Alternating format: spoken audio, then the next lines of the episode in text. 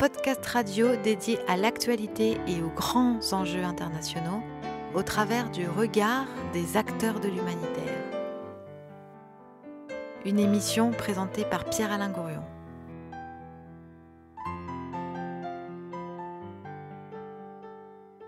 Laurence Dong, euh, bonjour. Bonjour Pierre-Alain. Voilà, merci euh, Laurence Dong d'être avec nous. Euh, par ces chaleurs euh, caniculaires. Voilà, ça nous fait plaisir de vous, de vous accueillir. Euh, et on va vous accueillir tout de suite en musique. Écoutez.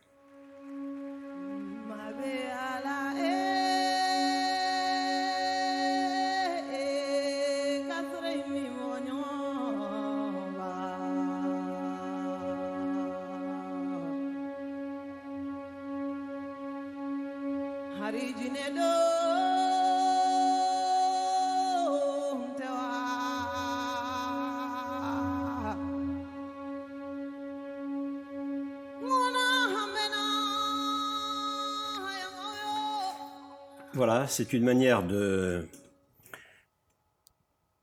au-delà des mots, avant les mots, de partir dans la musique, de partir euh, dans du rêve, dans de l'espoir, euh, parce que nous, les hommes, les femmes de cette terre, euh, on se bat, vous vous battez, vous êtes une, une battante, vous êtes une conquérante, vous êtes une chercheuse, vous êtes une enseignante, vous êtes un écrivain. Beaucoup de gens vous écoutent, vous êtes jeune, vous avez de l'ambition, vous êtes dans la logique, vous êtes dans l'économie, vous êtes dans la pensée, mais vous êtes aussi dans, les sentiments, vous êtes aussi dans, le cœur. Et cette musique était faite, on va y revenir, on va la réécouter.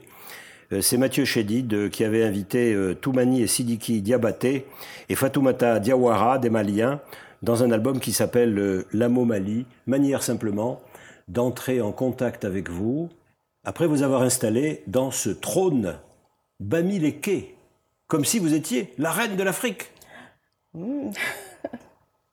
c'est un peu euh, reine de l'Afrique. Euh, c'est osé, mais en tout cas, je me bats pour être une digne représentante de cette Afrique que l'on ne connaît pas vraiment parce que de par le monde, on, surtout en Europe et surtout en France, on a tendance à mettre en avant une Afrique mirabiliste, surtout avec les vagues de migrants qui arrivent on a un afro-pessimisme où on a peur que les Africains viennent tout d'un coup envahir l'Europe et on oublie que ce sont les Européens qui sont partis les premiers à la conquête de cette terre et qui peut-être en ont fait ce qu'elle est aujourd'hui. En tout cas, ils ont une, part importante dans ce que l'Afrique est aujourd'hui. Donc cette Afrique, pour moi, euh, c'est le plus beau des continents et c'est d'ailleurs le continent le plus riche au monde et qui, malheureusement, de par son histoire, n'a pas euh, le niveau de vie qu'il devrait avoir vu les richesses qui sont les siennes.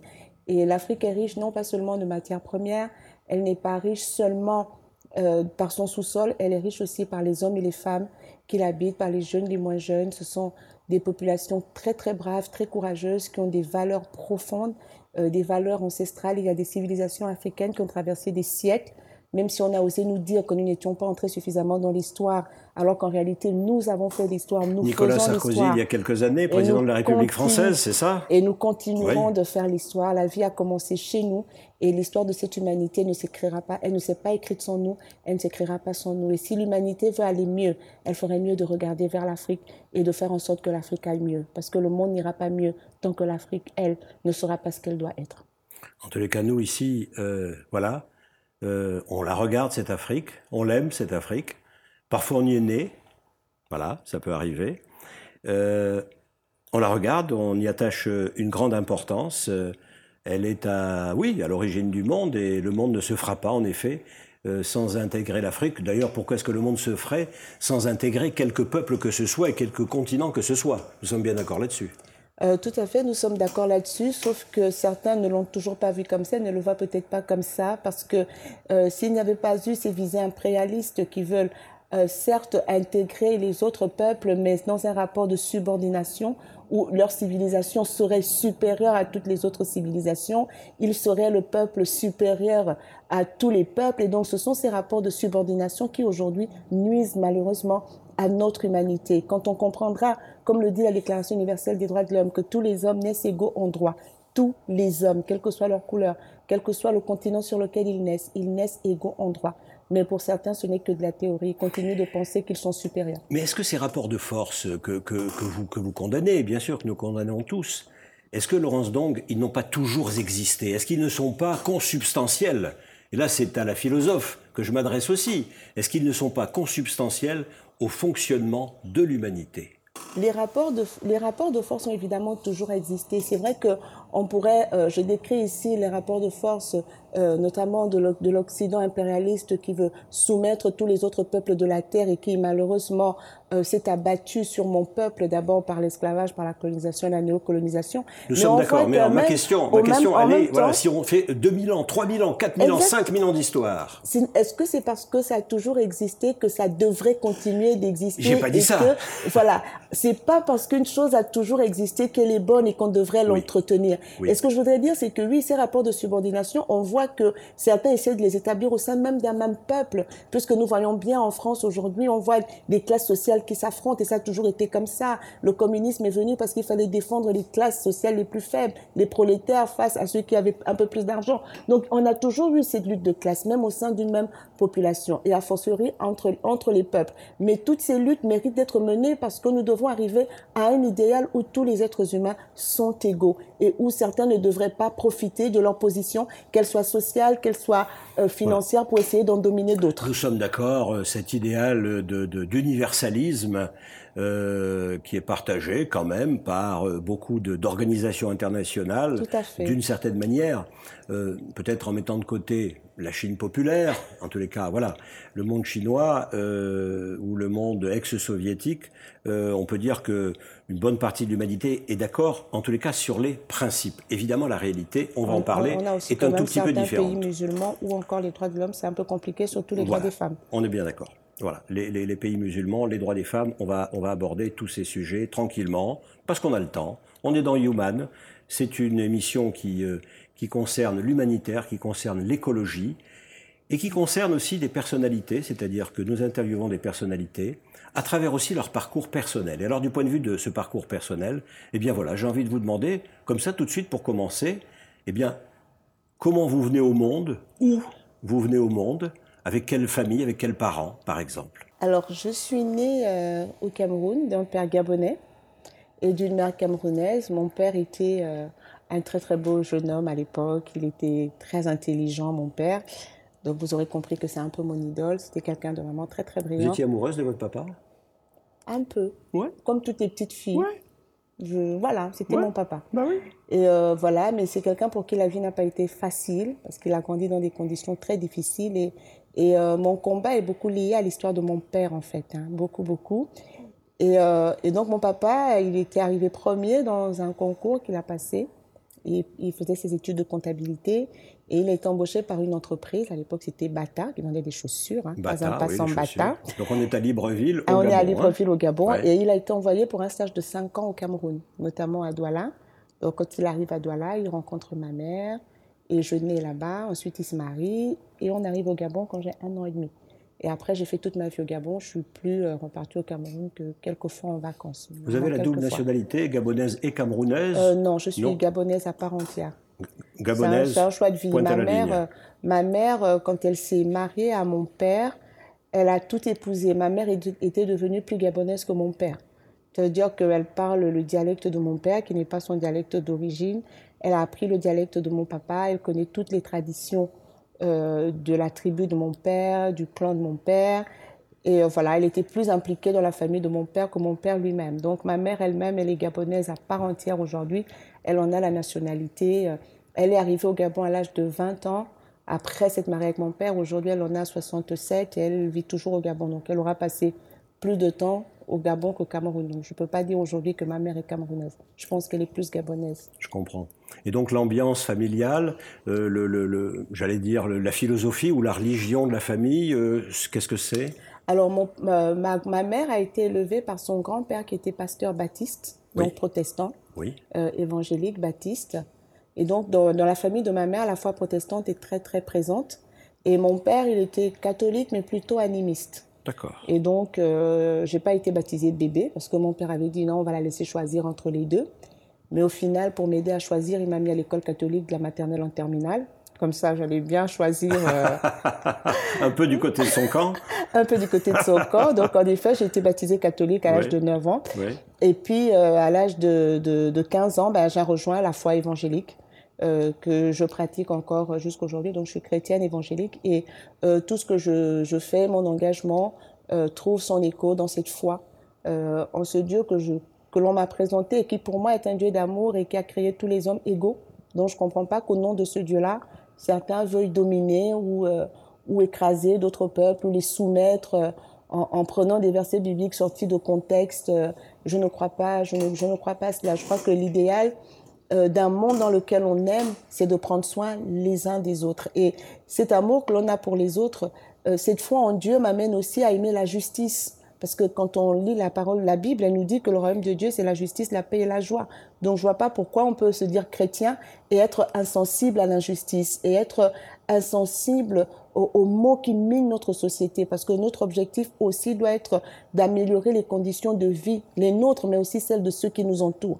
Parce qu'on vit en société, on vit en communauté pour apporter quelque chose à cette communauté. Le Christ a d'ailleurs dit, vous êtes le sel de la terre et la lumière du monde, aux croyants. Donc je vois pas pourquoi en tant que sel et lumière, on se mettrait dans un coin et on serait spectateur de tout ce qui se passe dans le monde. La société, c'est nous qui la faisons et c'est à nous de l'orienter vers ce que nous croyons être un idéal de justice, de paix et de bien-être pour tous. Et c'est le sens de mon engagement. Êtes-vous un pasteur?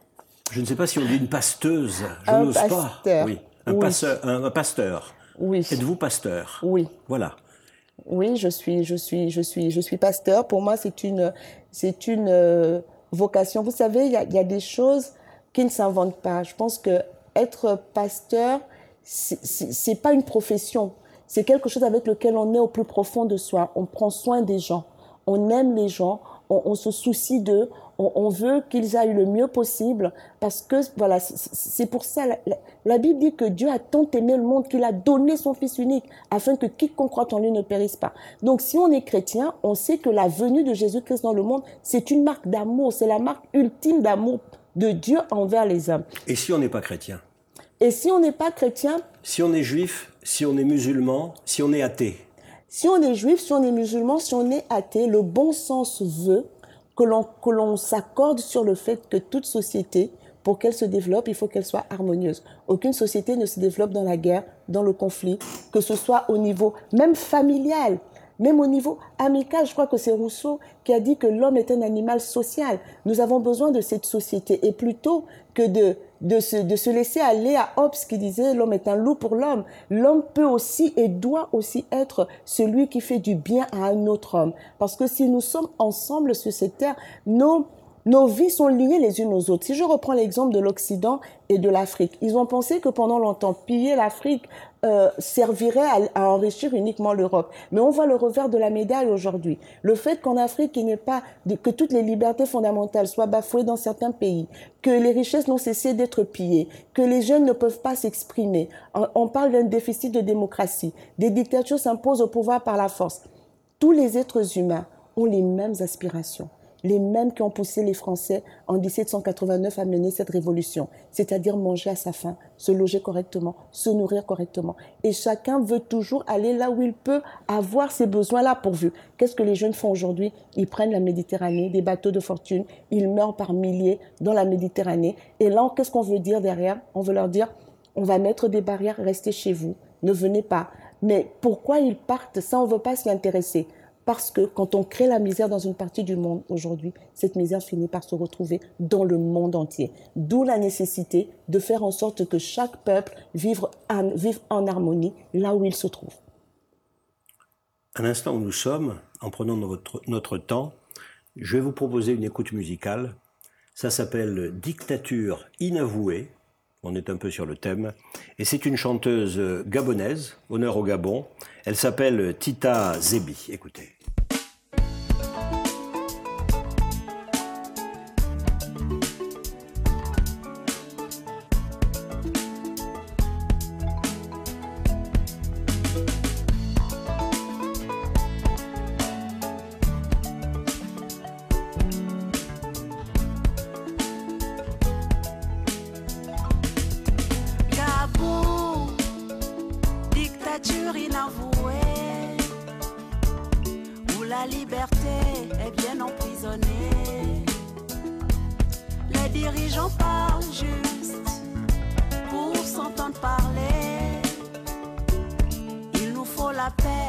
Arrêtez donc de crier. Baisse le mot.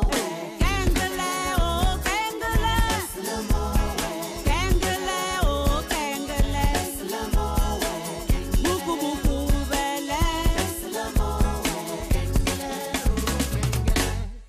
De bongo à bongo, 50 ans de bongo, de richesse à gogo, petit. Mais nos vies sacrifiées et nos classes saturées, nos routes éventrées pour un pays en paix. Baisse le.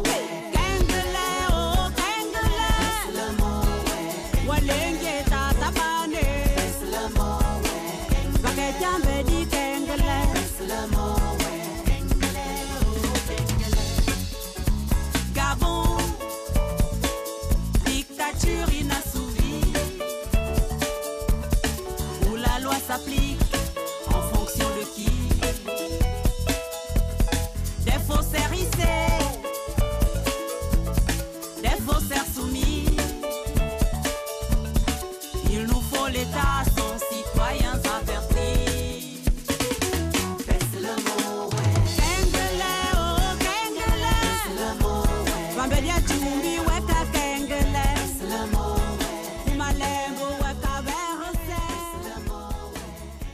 Alors voilà, euh, Laurence, euh, vous venez de m'expliquer, euh, hors antenne, euh, que cette chanteuse euh, Tita Zebi, non seulement vous la connaissiez très bien, mais que c'est vous, quelque part, à travers votre activité médiatique, parce que vous avez une forte activité euh, avec euh, le, le- le- je dirais, le numérique, eh bien, c'est vous qui avez lancé cette chanteuse, ce que je ne savais pas, et ce que euh, le- le- le- le- le- les amis de mon équipe euh, qui, ont, qui ont choisi cette chanson ne devaient pas savoir non plus. Alors dites-nous. Non, j'ai pas lancé la chanteuse, Oui. mais plutôt la chanson. Oui, Parce que Tita, c'est une chanteuse de qualité qui chantait déjà bien avant que je la rencontre. Oui. Et c'est surtout une femme dans laquelle je me retrouve parce que nous partageons les mêmes valeurs. oui. Euh, un- un- un- une recherche de justice, d'équité, de paix réelle pour notre, pour notre pays. Et euh, par rapport à la lutte pour la démocratie et la gouvernance, elle était un peu en retrait. Euh, Est-ce qu'elle s'exprime exclusivement à travers son art, à travers ses chansons, à travers sa musique, Oui. ou est-ce qu'elle participe à la vie politique? Euh, elle s'exprime beaucoup, beaucoup à travers son art. Oui. Euh, il est arrivé qu'elle participe à des marches, euh, qu'elle participe à des manifestations, mais elle, elle écrit des textes très engagés. Et Parce que c'est toujours un problème, ça, pour un artiste. Est-ce qu'on attend d'un artiste qu'il ne s'engage qu'à travers son art, à travers sa musique, sa sculpture, son dessin, ou est-ce qu'on attend de lui qu'il prenne aussi parti et qu'il utilise la parole et la parole politique comme vous le faites vous? Oui, bon, elle le fera peut-être pas au même niveau que moi, mais je sais que Tita, elle parle. Je crois que Dictature inavouée, c'est un texte qui est très clair Oui. et qui montre clairement son positionnement. Et très peu d'artistes en Afrique aujourd'hui, face aux dictatures, prennent le positionnement que Tita a pu prendre à travers cette chanson Dictature, dictature, euh, dictature inavouée. Et, Pourquoi inavoué, tiens? Euh, parce que les dictateurs ne reconnaissent jamais qu'ils sont des dictateurs.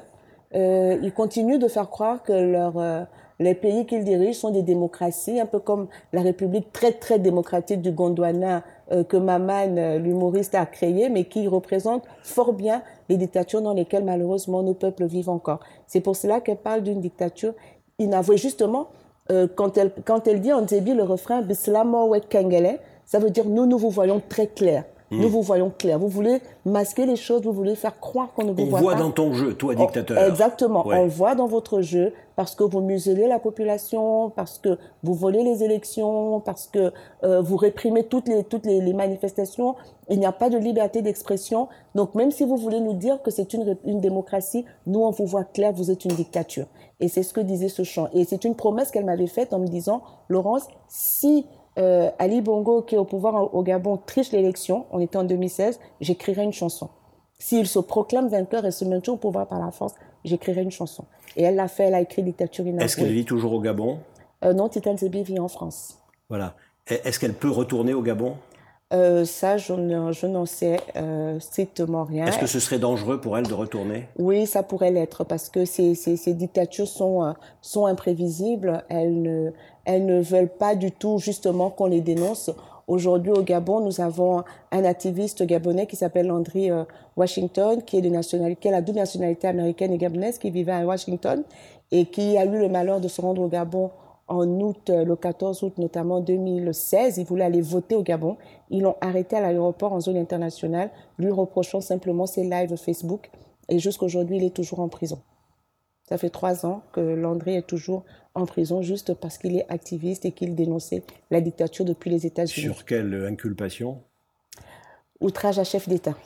Outrage à chef d'État du fait de son live Du fait de ses euh, lives. qu'il avait fait depuis euh, De- Washington, Washington, États-Unis. du fait de euh, ses lives. Ils ont voulu lui coller une faute parce que, en plus, ils disent qu'il n'y a pas de prisonniers politiques chez nous. Ils Oui. disent qu'il n'y a pas de prisonniers politiques, ce sont tous des prisonniers de droit commun. Oui. Or, on sait très bien que ce sont des prisonniers politiques. Ils ont voulu lui coller une affaire d'escroquerie, mais pour l'affaire d'escroquerie, il a été blanchi par le tribunal parce que la personne à qui il était censé devoir de l'argent a dit qu'elle ne se souvenait plus du montant.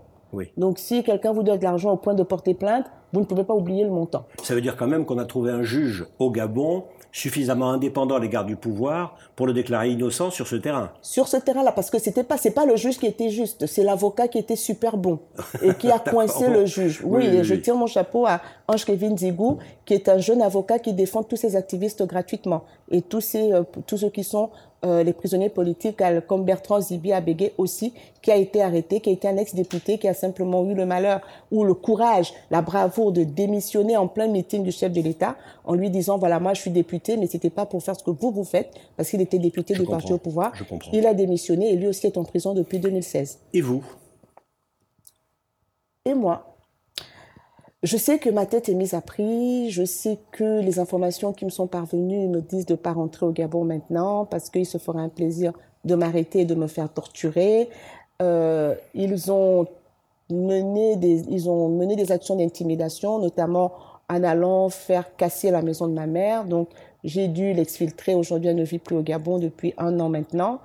Euh, voilà, on est continuellement sous la menace, mais ils ne me font pas peur. Sur le plan psychologique, pardon de vous poser la question, si vous acceptez d'y répondre, on doit très vite euh, développer je ne sais quel. Enfin, il faut se garder, j'imagine, de ne pas développer un excès de, de réaction de type paranoïaque, parce qu'on doit sentir quelque part la possibilité d'un ennemi partout. Non, pas du tout. Je, je ne, je, ne, je, ne, je ne ressens pas cela. Vous savez, euh, le Seigneur Jésus a dit dans la Bible que nul ne décide de construire une maison sans en calculer la dépense. Je ne suis pas tombée dans cette lutte par hasard. J'ai réfléchi, j'ai pesé la dépense, j'ai vu les pour et les contre. Je savais ça à quoi je m'engageais. Mon père a lutté contre ce système, il a perdu son travail, euh, il est mort précocement. Donc, je ne me suis pas engagée dans quelque chose que je ne connaissais pas. Et je m'attends à tout. Je peux mourir pour ce combat. C'est pas un problème pour moi. Parce qu'en réalité, qui vivra éternellement?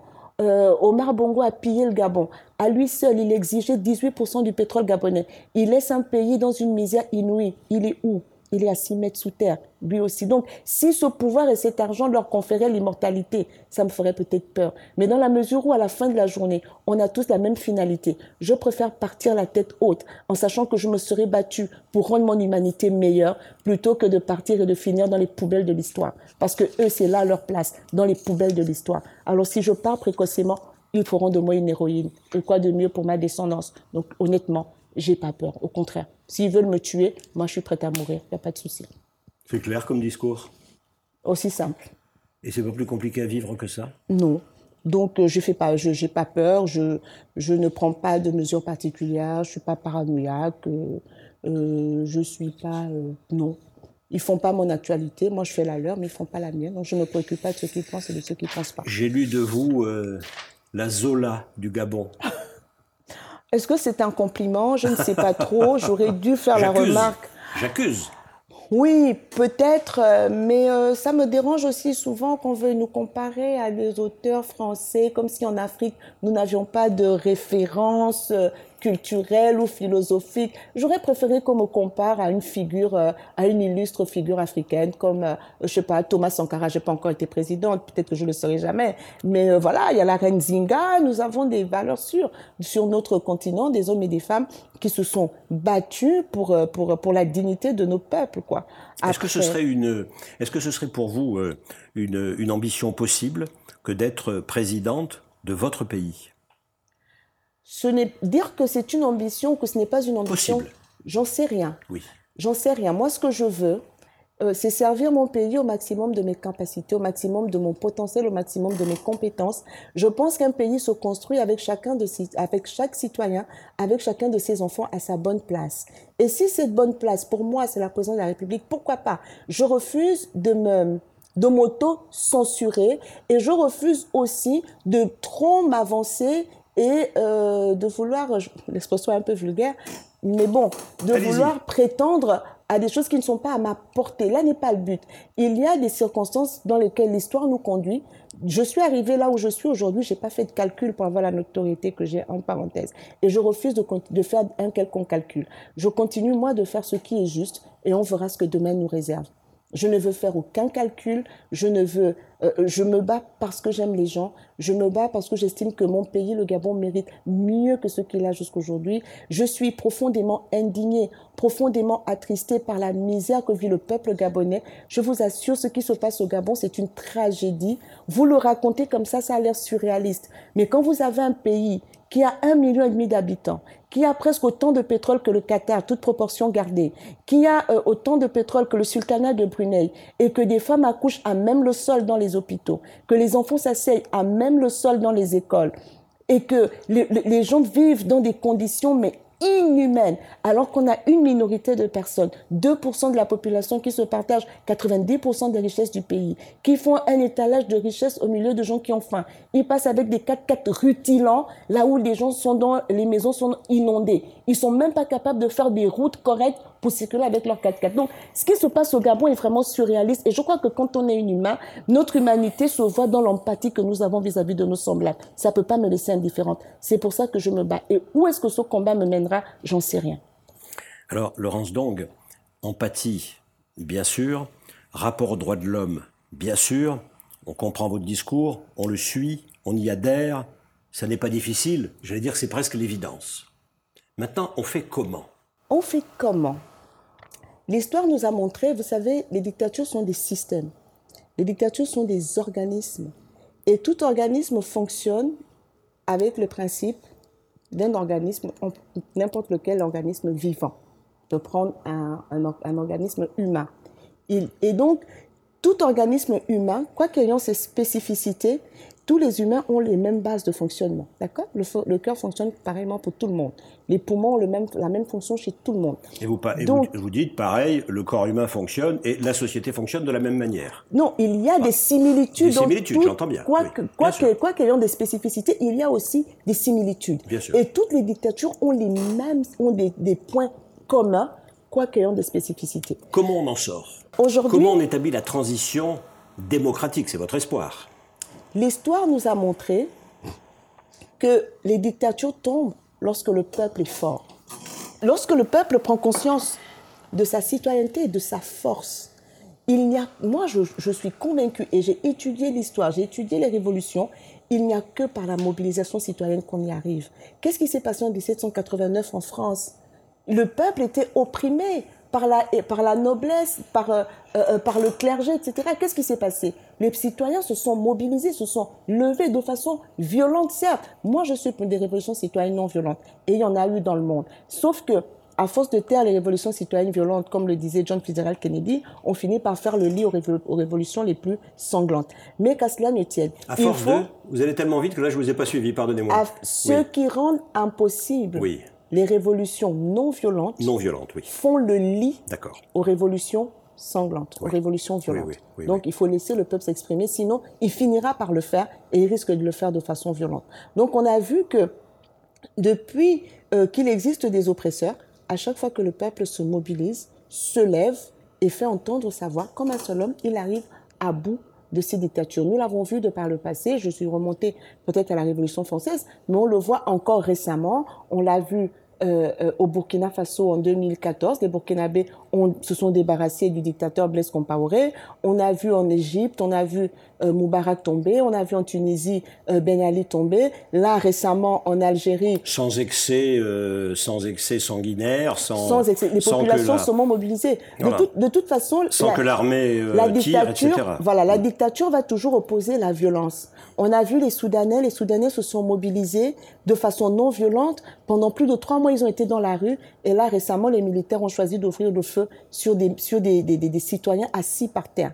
Donc, ils vont toujours manifester de la violence. Mais ceux qui veulent la démocratie, la démocratie, ceux qui sont du côté du peuple doivent rester résolument non violents. Et donc, ce qu'il faut aujourd'hui, c'est apprendre aux citoyens à se mobiliser parce que qu'est-ce que la dictature fait par la propagande?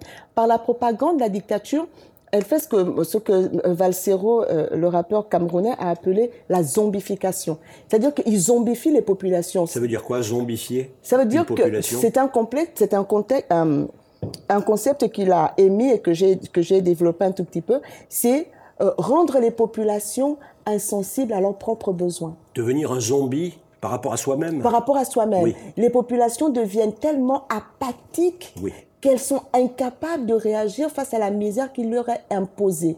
Et c'est ce que la dictature construit. Une sorte de fatalité qui fait que les gens se résignent. Et cette résignation s'est traduite au Gabon par euh, une phrase, on va encore faire comment?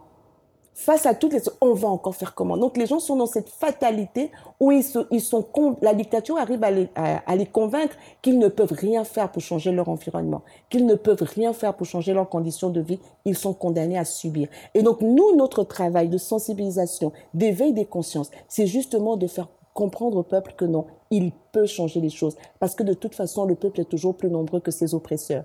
Et donc, s'ils se lèvent par la force du nombre, l'oppresseur va reculer. Et c'est pour ça qu'ils sont contre l'éducation, c'est pour ça qu'ils tuent l'école. Dans, ces dictatures-là, tous les systèmes scolaires sont au ras des pâquerettes parce que justement, un peuple éduqué est une menace pour la dictature. Ils appauvrissent les populations pour mieux acheter leur vote, pour mieux acheter les consciences, pour mieux acheter les dignités, la, dignité du peuple, parce que quand les gens sont instruits et qu'ils ont de quoi manger, il y a des choses dans lesquelles, auxquelles ils n'adhèrent plus. Et donc tout notre travail à nous, c'est d'aider ce peuple-là à prendre conscience de son réel potentiel, qu'ils s'unissent contre les dictatures. Elles sont déjà tombées par ce moyen-là et elles continueront à tomber. Un peu de musique? Écoutez.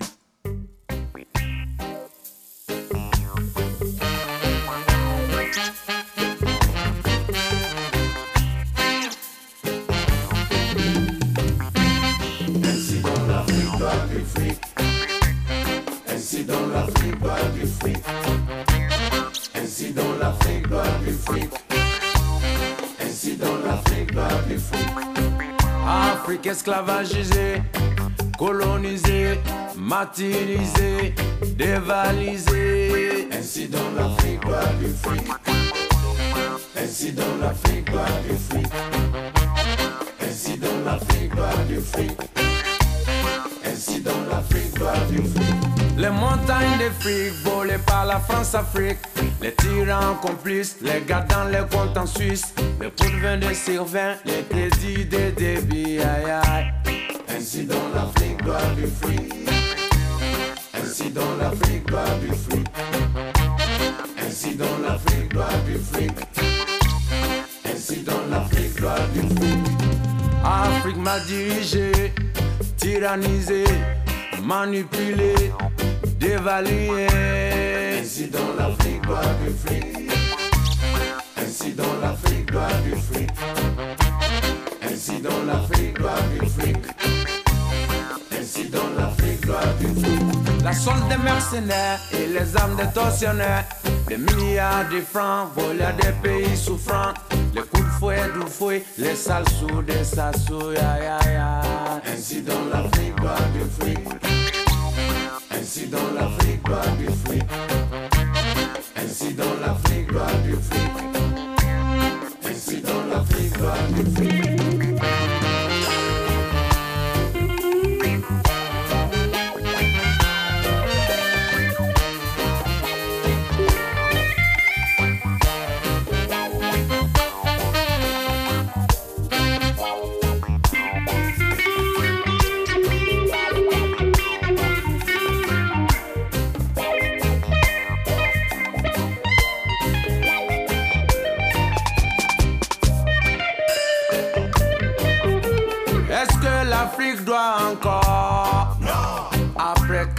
400 ans d'esclavage, plusieurs années de travaux forcés, des milliers, des milliers d'entreprises qui pillent.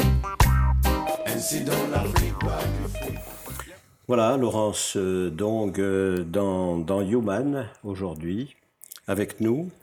Euh, on vient d'entendre euh, un chanteur euh, ivoirien, Tiken Ja Fakoli.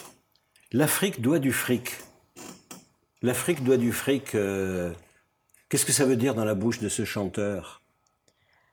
Euh, L'Afrique doit du fric, c'est-à-dire qu'aujourd'hui, euh, comme je parlais tout à l'heure de la visée impérialiste, on veut l'Afrique sans les Africains, parce que l'Afrique est une source de fric, c'est une source d'argent. Euh, L'Afrique est le continent le plus riche au monde. On veut de- continuer à exploiter l'Afrique comme à l'époque du colonialisme, etc. Euh, En fait, ça n'a jamais cessé. Ça n'a jamais cessé. On est toujours dans on le post-colonialisme. On est toujours dans ce néocolonialisme Oui. qui veut que la seule chose qui a changé, c'est que les gouverneurs ont changé de couleur. Ils sont devenus noirs et on les appelle présidents de la République. Mais en réalité, ils ne sont pas là. Je parle de l'Afrique francophone, je parle du Gabon, du Cameroun, euh, du Congo-Brazzaville, je parle du Tchad, euh, voilà, je parle en RDC. Euh, Il y a un nouveau président, on va voir ce qu'il va faire. Mais, République démocratique euh, du République Congo. démocratique du Congo. Oui. Euh, jusque-là, dans les anciennes colonies françaises, je parle du Togo également, où on a des, des familles qui se succèdent au pouvoir et qui battent des records de longévi- longévité. Les Nyasimbe, 50 ans au Togo, les 50 52 ans les Bongo au Gabon. Donc on voit que ce sont en fait des personnes qui ont été placées là par l'ex-puissance coloniale ou la puissance coloniale pour plus servir ses intérêts que ceux réellement des populations. Et d'ailleurs aujourd'hui, quand on veut nous dire que la France-Afrique n'existe plus, la France n'a plus la même mise sur les colonies, euh, la balance commerciale est toujours excédentaire du côté de la France. La France se fait encore en moyenne 800 millions d'euros par an, rien qu'au Gabon. Et donc, quand on compte toutes les autres colonies, on voit bien tout l'argent que la France récupère encore en Afrique aujourd'hui, ce qui n'a rien à voir avec ce qu'ils appellent l'aide publique au développement. Parce que même ces soi-disant aides, c'est notre argent, c'est l'argent des Africains, à une, une infime pourcentage. C'est comme si on vole un milliard et on redonne 10 000 euros. Et donc, ça n'a toujours pas de sens. Et beaucoup veulent garder l'Afrique dans cet état où elle doit continuer à être une pompe Afrique pour les peuples du monde entier, notamment pour les peuples de l'Occident et la Chine aujourd'hui qui s'y ajoute, venir pomper le fric et tant pis pour les Africains, ils peuvent continuer à crever. Et je pense que Tikenja Fakoli dénonce cela et euh, c'est ce que nous dénonçons nous aussi. Voilà. Alors ça, c'est votre, votre terrain politique, mais vous avez un autre terrain. Entre autres, vous avez beaucoup de terrains. Vous êtes euh, multiface. Vous avez un terrain scientifique. Vous êtes d'abord une chercheuse, vous êtes aussi une chercheuse, et vous êtes une chercheuse du côté de la science, Euh, de la didactique des sciences. de la didactique des sciences, c'est-à-dire de comment apprend-on à l'homme à incorporer en quelque sorte l'évolution scientifique? Euh, la, la didactique, c'est une discipline des sciences de l'éducation. Vous êtes Euh, docteur en sciences de l'éducation. Oui, docteur en sciences de l'éducation, plus précisément en didactique des sciences expérimentales. D'accord. Parce que les sciences d'éducation, c'est très vaste. Oui. On a plusieurs, plusieurs domaines là-dedans. Et moi, je fais de la didactique des sciences. Et la didactique travaille sur l'appropriation des contenus de savoir précis par les élèves, par les enseignants, par n'importe quel public. C'est vrai qu'on s'y renseigné beaucoup euh, dans le milieu scolaire, académique, universitaire, mais un didacticien, lorsqu'il a un contenu de, de, de, de savoir, il doit être capable de le didactiser, c'est-à-dire de le rendre accessible au public qui est en face de lui. Et donc, c'est ce que nous faisons. Nous voyons, à partir des contenus précis, comment le public que nous avons, ça peut être des élèves ou des enseignants, se l'approprie. Et c'est pour cela que les didactiques, par exemple, sont disciplinaires. On va avoir la vous- didactique du français, Oui. des maths et de la biologie, par exemple. Je comprends. Est-ce que selon vous, l'homme l'homme moderne, l'homme du 21e siècle, qu'il soit blanc, noir, vert, jaune, rouge, peu importe, euh, a suffisamment incorporé la révolution scientifique et technique? Je pense que c'est Rabelais qui disait « Science sans conscience n'est que ruine de l'âme ». Certes. On revient toujours, on revient toujours à cela. La science nous fait beaucoup de bien. On, on voit les avancées technologiques. Mais ma question, ma question, j'ai compris. Mais Mm. ma question, euh, c'est comment dire euh, Je prends un exemple. Einstein, Mm. la relativité, l'espace-temps. Oui. Il y a un siècle. Mhm. Est-ce qu'on a incorporé cette notion dans nos mentalités? J'ai l'impression que non. Bah, c'est tout le rapport, c'est tout le rapport à la science. C'est aussi toute la notion de vulgarisation, vulgarisation des sciences. Si, et, c'est d'ailleurs ce que j'ai travaillé dans ma, dans ma thèse de doctorat en didactique, si euh, le travail qui est fait par les scientifiques, les connaissances qui sont produites restent dans le milieu scientifique et justement ne sont pas didactisées pour être rendues à la portée du plus large public, comment le public peut-il se les approprier? Comment est-ce que vous m'expliquez l'espace-temps? Ça, c'est une colle. Hein? Expliquez-moi l'espace-temps. Vous êtes en direct. Je suis biologiste. et là, vous m'emmenez en physique, vous m'emmenez en physique et de la relativité. Oui, mais enfin, Posez-moi êtes- une question en biologie, je vous assure, je suis incollable. Oui, enfin, Mais, euh, vous vous défiez, vous, là, vous, là, vous faites comme les hommes politiques, là, vous répondez pas aux questions. Non, c'est pas que je réponds pas aux questions, chacun son domaine de compétence. Je suis biologiste. Ne ne ne m'emmenez pas à vous parler de l'espace-temps. D'accord. Sinon, demandez-moi de vous parler du fonctionnement du corps humain, de la cellule, de ce que vous voulez. Bah tiens, parlez-moi de quelque chose scientifique, ce que vous voulez. Bah, qu'est-ce que, de quoi puis-je vous parler? Bah, on pourrait parler par exemple de la préservation des écosystèmes.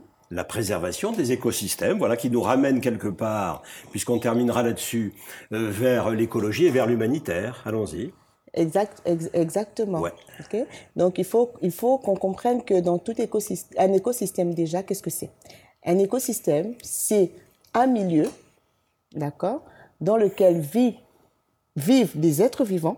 Le milieu s'appelle le biotope. Les êtres vivants qui y vivent, c'est la biocénose. Donc, un bio écosystème. quoi? Biocénose. Biocénose. Cénose, Voilà. d'accord, oui. Donc, le- la- l'écosystème, c'est un biotope plus une biocénose. Donc, D'accord. un, un environnement dans lequel il y a des êtres vivants. Et tous ces êtres vivants-là ont des relations entre eux, d'accord? Notamment les relations qu'on pourrait dire, si on veut parler de la chaîne alimentaire. Donc, tel est mangé par tel.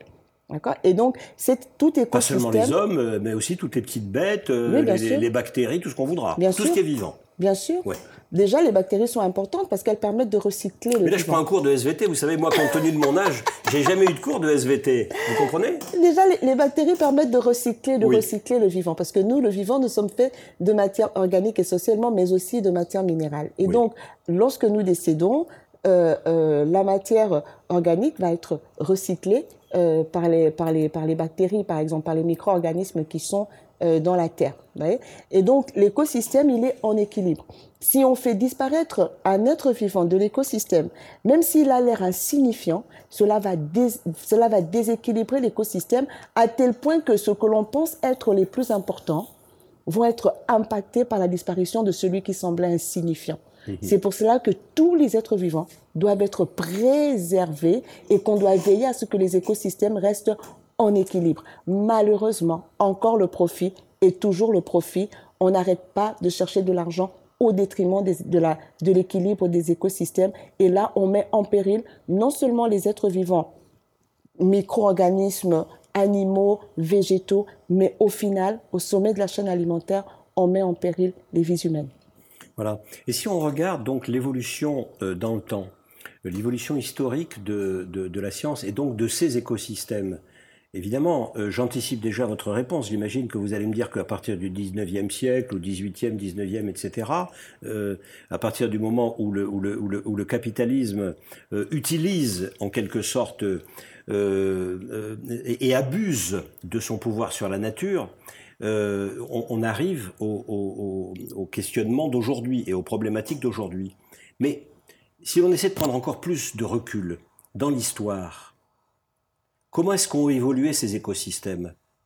Est-ce qu'il y a des espèces qui ont disparu dans le temps? Je suppose que oui. Oui, bien sûr, il y a eu des grandes, il y a eu des crises.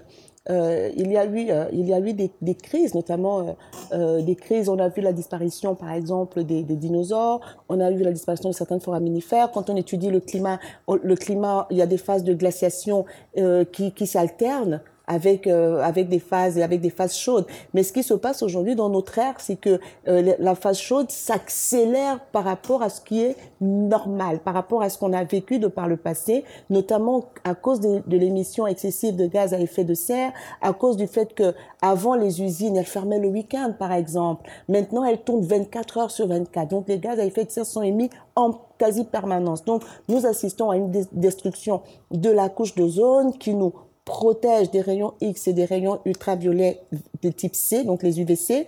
Et donc, tout ça fait qu'on assiste à un réchauffement beaucoup plus rapide de la planète que ce qui s'est passé dans les cycles précédents. Est-ce que vous faites partie des pessimistes de ce point de vue-là ou des optimistes? Est-ce que vous pensez en d'autres termes que, comment dire, l'intelligence humaine va être capable euh, d'inventer pour parer, compte tenu aussi de la réaction populaire euh, sur ces terrains-là, qui est de plus en plus active, et que nous essayons d'aider les uns et les autres à être de plus en plus actives, est-ce que vous ne pensez pas que le- l'intelligence humaine va être capable, précisément, de trouver des solutions de sortie de ce qu'on nous annonce comme étant des catastrophes euh, euh, à venir? Est-ce que c'est une affaire d'intelligence? Non, l'intelligence. Je, pense dis que c'est oui. plus une affaire de conscience Oui, que d'intelligence. Je comprends. C'est une affaire de conscience, c'est une affaire de cœur, Oui. parce que ceux qui sont capitalistes à outrance sont très intelligents. Il n'y a qu'à voir tout ce qu'ils mettent en place pour contourner les lois, pour, euh, pour euh, L'intelligence ne suffit pas, certes. L'intelligence ne suffit pas. Et je voudrais peut-être employer un terme que l'on croit peut-être religieux. Il faut y mettre du cœur. Mhm. C'est le cœur qui nous manque aujourd'hui. C'est le cœur, de, de- de considérer la vie humaine à, sa juste valeur. Ne pas tout ramener à l'argent. Une vie humaine n'a pas de prix. On ne peut pas l'évaluer. Un écosystème qui est détruit n'a pas de prix. La banquise qui se détruit n'a pas de prix. Tout ça n'a pas de prix. On ne peut pas tout détruire au nom de l'argent. Parce que quand on n'aura plus rien, quand les UV6, supposons que toute la couche d'ozone est détruite et que les, rayons X qu'elle bloquait viennent détruire la Terre, l'argent n'aura servi à rien. Donc il faut que ceux qui fonctionnent à, l'argent comprennent que l'argent ne sert absolument à rien. Enfin, il sert à quelque chose, mais il ne sert, il n'est pas au-dessus de la vie, il n'est pas au-dessus de la dignité humaine, il n'est pas au-dessus de la préservation de la nature. Et c'est cela qu'il faut, faut arriver à faire, à faire comprendre et à faire accepter. Maintenant, s'ils ne veulent pas le comprendre, effectivement, la mobilisation populaire devrait réussir à les y contraindre. Sinon, il n'y aura pas de salut pour nous. À un moment donné, il faut arrêter et prendre les choses en main. Et de ce point de vue-là, donc euh, ma, question, la question qui vient euh, évidemment tout naturellement, euh, dans le cadre de cette émission en tout cas, euh, bah, c'est de savoir euh, ce que peuvent faire euh, les organisations de la société civile. Je nomme ici les organisations non gouvernementales, parce qu'on sait ce que peut faire ou ne peut pas faire, et on connaît les carences des organisations internationales, on connaît les carences euh, des États nationaux, on connaît les carences et les folies euh, des, euh, des, des- grands groupes multinationaux ou nationaux. On connaît moins l'efficacité des ONG. Quelle est-elle, selon vous, que ces ONG soient nord-nord, nord-sud ou sud-sud? Alors, euh, il faudrait euh, déjà, je veux, faut pas mettre tout le monde dans le même plat. Il y a des ONG qui font un travail formidable. Maintenant, euh, la limite des ONG, de certaines grandes ONG, c'est que dans les pays où elles arrivent, elles, font, elles doivent fonctionner avec les États. Elles travaillent avec des États. Elles sont un peu obligées. oui. elles sont un peu obligées. Et les États étant, quand ces États sont corrompus, cela déteint sur l'action de l'ONG ou limite l'action de l'ONG. Donc il faut, à mon humble avis, réussir à établir des ponts entre la société civile entre entre les, les- vraiment la société civile. C'est cette population-là qu'il faut outiller. C'est cette population-là à qui il faut faire prendre conscience de sorte que elle, elle puisse exercer des pressions sur ses gouvernants. Parce que l'ONG internationale vous dira qu'elle n'a pas vocation à se mêler des problèmes du pays. Elle vous dira, or le vrai problème aujourd'hui en Afrique et qu'on ne veut pas toucher, que personne ne veut toucher, c'est la question de, de- de la démocratie. C'est la question de la res- du, respect des libertés fondamentales. Et c'est ce que nous avons fait un tout petit peu avec Tournons la page. Quand nous avons dit au Secours Alors catholique... tournons la page, euh, dites ce que c'est, Alors, expliquez-nous. Oui. Tournons la page, c'est une campagne internationale qui a été mise en place par euh, euh, des défenseurs africains des droits de l'homme et qui ont cherché un support. Et nous avons trouvé comme support le Secours catholique pour nous accompagner. Et donc, le problème que nous leur avons posé, c'est que si vous voulez lutter efficacement contre la pauvreté, vous aurez beau continuer à faire des dons. Vous aurez beau continuer à faire de l'humanitaire, mais aucun don ne peut développer un pays comme doit le faire le budget d'un État. Donc, la meilleure façon de lutter contre la pauvreté, c'est de lutter contre la malgouvernance qui est au sommet des, États. Et donc, pour lutter contre cette malgouvernance, nous ne vous demandons pas de le faire. Nous allons le faire pour chacun de nos pays, mais nous avons besoin d'être aidés, nous avons besoin d'être accompagnés financièrement, euh, euh, euh, matériellement, besoin d'être formés, etc. Donc, le Secours catholique a accepté d'héberger la campagne Tournons la page. Elle De est- la- l'héberger donc médiatiquement, etc. et même physiquement, parce que Oui. le siège de la campagne est dans les locaux du Secours catholique à Paris. Donc, euh, Donc c'est pas la Sainte-Barthélemy, là. Vous, pasteur protestant, ça vous gêne pas? Euh, non, la cause défendue est juste. Oui. Donc, à partir du moment où la cause défendue est juste et que nous, nous partageons les mêmes valeurs, euh, je vois pas pourquoi ça me dérangerait. Vous êtes écuménique, mais je m'attendais à cette réponse. Hein vous m'auriez répondu Peut-être l'inverse. pas aussi écuménique que ça, mais Ah. bon. Mais pour les... Où est-ce que vous seriez pas écu- écuménique Tiens, un Bah, exemple. je suis protestante parce que Oui. le protestantisme a quand même une histoire. Oui. Je suis protestante parce que j'ai adhéré au thèse de Martin Luther euh, contre la vente des indulgences, euh, contre euh, euh, une certaine hiérarchie du Quelque clergé. part, historiquement, vous avez été colonisé par les, par les catholiques. Il a fallu vous, euh, il a fallu vous en débarrasser. Euh, non, je ne, je ne pense pas. Ce discours-là ne m'arrange pas trop. De dire que les catholiques ont colonisé, c'est parce que je dis sous, quand, quand les gens me disent ça, je leur dis oui, mais c'est aussi le colon qui a apporté le bitume. Oui. Et pourtant, le bitume, euh, personne ne veut Voilà. s'en débarrasser, ça nous fait du bien. Merci le pour le colon bitume, nous a aussi oui. apporté l'électricité. Donc, c'est pas tout ce que le colon a amené qu'il faut jeter parce que c'est le colon qui l'a amené. Oui. C'est trop facile. Oui, La Bible dit en toute chose, retenez ce qui est bon. oui, On retient ce qui est bon. Allez, revenons à notre Et donc, programme, pardon. Au niveau de, donc, au niveau de tournant la page, c'est cela. Donc, nous avons mis en place cette campagne. Il suffit de signer la charte, qui est une charte de lutte non violente, d'adhérer à la défense des droits humains, adhérer à la défense de, pour à se battre pour l'alternance démocratique dans le respect de la dignité des peuples. Et donc, et nous Et là, vous regroupez combien d'organisations ah, dans ce au- programme en ce moment, au niveau de la campagne Tournons la page, il y a à peu près 250 organisations euh, membres. On est quelque part un peu dans le panafricanisme, on peut dire ça? Exactement, Oui. parce que nous avons, nous, et c'est justement ça aussi la force de Tournons la page, c'est qu'aujourd'hui nous avons euh, une plateforme qui regroupe plusieurs pays. Nous fonctionnons avec des coalitions pays, et pour l'instant nous en avons huit. Et la semaine prochaine il y a une neuvième qui va se rajouter. Donc dans chaque pays, dans une coalition, il y a un regroupement d'associations de défense des droits de l'homme du pays qui forment la coalition Tournons la page. Et on adhère à la coalition en tant qu'organisation, mais aussi en tant qu'individu. Ça veut dire qu'un intellectuel, euh, euh, euh, quelqu'un de la société, un individu lambda peut adhérer à la campagne. Il suffit d'aller sur le site et de signer la charte. Est-ce qu'on peut dire que cette initiative correspond, comment dire, à une, à une sorte de, de structure provenant donc de, de, de, de, cette, de cette entité internationale composée euh, de d'ONG composées, enfin qui viennent de la société civile, Mhm. et que ça va envoyer dans les 7 ou 8 ou 9 pays, et, et peut-être plus euh, dans l'avenir, euh, une sorte de message permettant une structuration à l'intérieur de ce pays d'une résistance démocratique C'est ce que nous visons. Oui. C'est pour cela que nous faisons de la mobilisation citoyenne, Oui. parce qu'il faut dire que euh, le slogan de Tournons la page, c'est en Afrique comme ailleurs, il n'y a pas de démocratie sans alternance.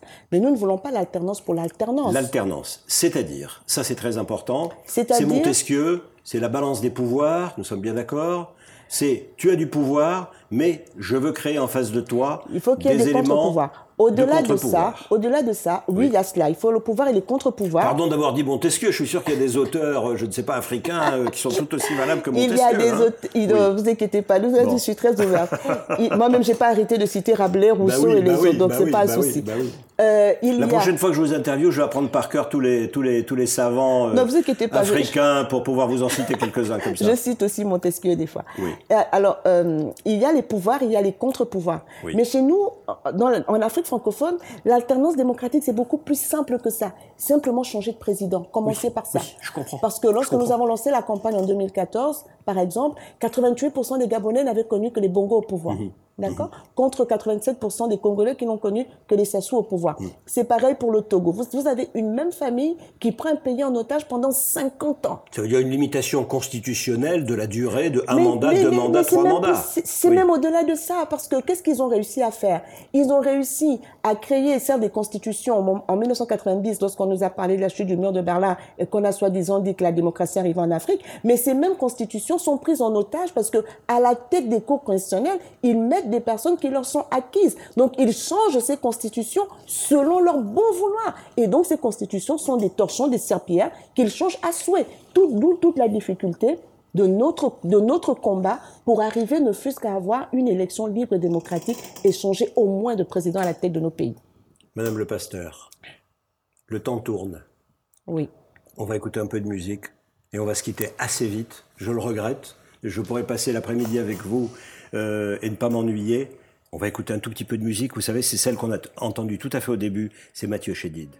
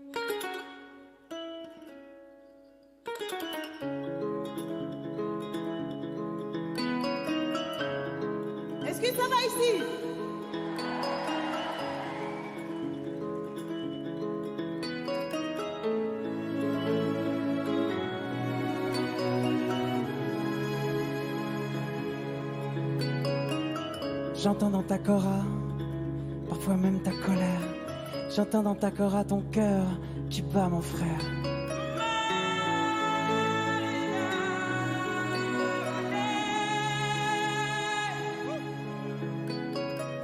J'entends dans ta cora toute l'humilité. À la verticale. Voilà Laurence, donc euh, nous voilà arrivés au terme de cette, euh, de cette émission euh, Human. Human, c'est toi l'homme, euh, que fais-tu de ta planète, que fais-tu de ta vie en société? C'est notre initiative, euh, c'est notre vœu plus cher et nous sommes vraiment euh, très heureux euh, d'accueillir un, un penseur, euh, une penseuse, comment faut-il dire, euh, comme vous, dans la clarté de votre discours, à la fois politique, scientifique, qui touche à tout ce qui nous est cher, c'est-à-dire à l'humanitaire, c'est-à-dire au vivre ensemble. Et donc, si vous aviez euh, un mot de la fin à trouver, vous qui savez trouver les mots, qu'est-ce que vous diriez? Qu'est-ce que vous me diriez à moi? Euh, déjà, je commencerai par vous dire merci pour, euh, pour cette interview. Et merci de, de- d'être de ceux qui nous prouvent qu'il existe encore des humains à part entière. Des humains qui se soucient eux aussi du vivre ensemble.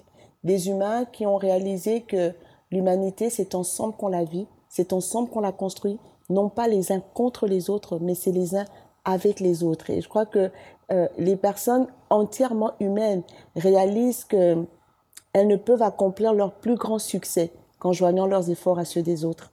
C'est avec les autres qu'on s'accomplit pleinement et non pas contre les autres ni sans les autres. Et vous n'avez pas peur des fois, euh, comment dirais-je, de tous ces bons sentiments qui nous animent, de ce prêchi-prêcha qui nous anime? Non, j'ai pas peur parce que pour moi, c'est pas des mots, c'est ma nature, c'est comme ça que je vis. C'est comme ça que je vis au quotidien. Euh, Oui, mais la réalité, elle est là, elle est violente. C'est pour cela qu'il faut cette, part d'utopie en nous qui nous permet de continuer à exister, de continuer à nous battre. Sinon, on va tous tomber dans le fatalisme et on va se dire les choses ne peuvent pas changer.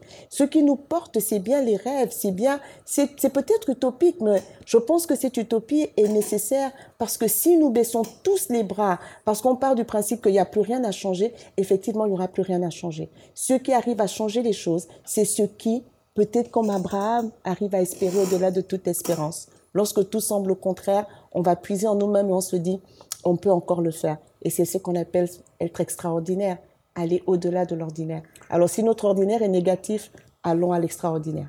Laurence Dong, merci, vous êtes extraordinaire. Merci à vous.